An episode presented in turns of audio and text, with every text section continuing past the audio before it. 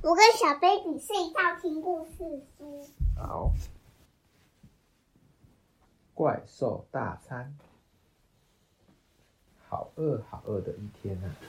怪兽抓到了晚餐，怪兽好高兴哦！晚餐看起来真是美味。你是我的晚餐。不，我才不是。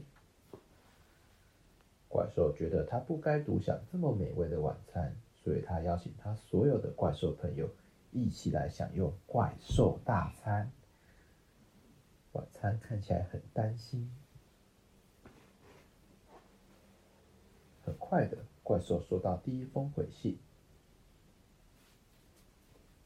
怪兽好高兴，大胃王爵士可以来哦。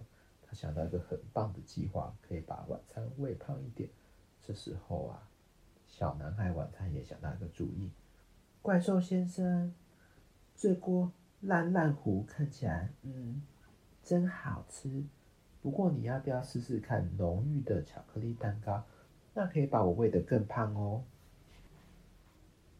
怪兽不怎么确定，他以前从来没有吃过巧克力蛋糕。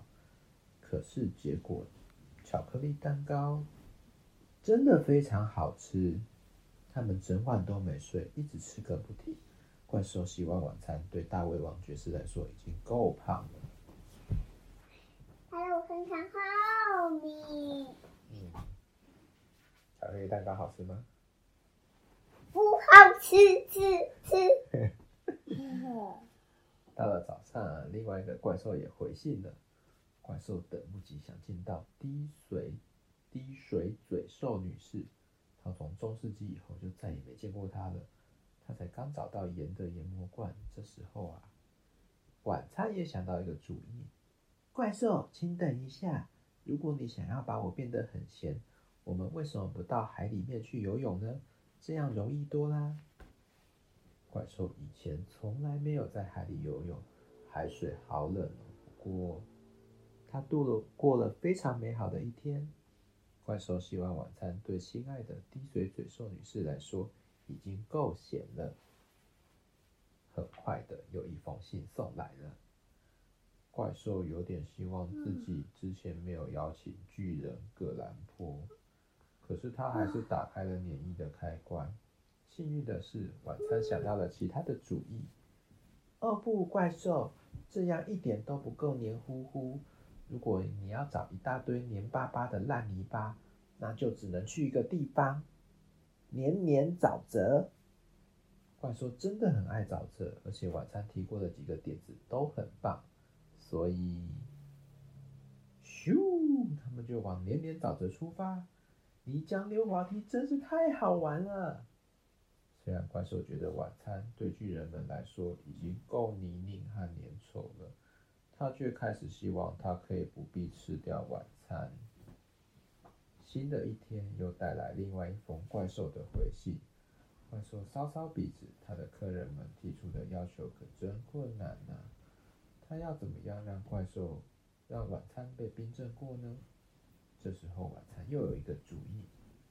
看看外面吧，我的怪兽朋友，我们在雪地里面冷却一下，再堆几只雪怪吧。怪兽觉得这个主意听起来实在太完美了。哇，这真是最棒的一天！他们在外面玩雪橇，又堆雪人。最后，终于到了怪兽大餐日的前一天晚上，晚餐已经被养胖、抹盐、泡泥巴又冰镇过。可是怪兽明天真的不想吃掉晚餐。你现在看起来不像晚餐了。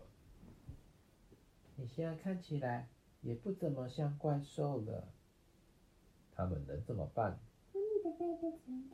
怪兽想了又想，晚餐可以逃跑吗？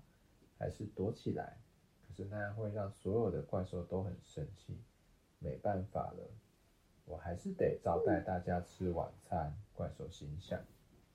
第二天啊，怪兽们一个接一个抵达，他们真的都很饿，而且很想吃晚餐。怪兽很热情的迎接他们，进来吧，我已经煮了好几个钟头，晚餐可以上桌了。哇，这真是一顿美味的晚餐！巧克力手指、冰冰棒棒糖、盐味爆米花、巧克力泥巴派，是他们这辈子吃过最棒的怪兽大餐。而且晚餐也开心得不得了呢，赞哦！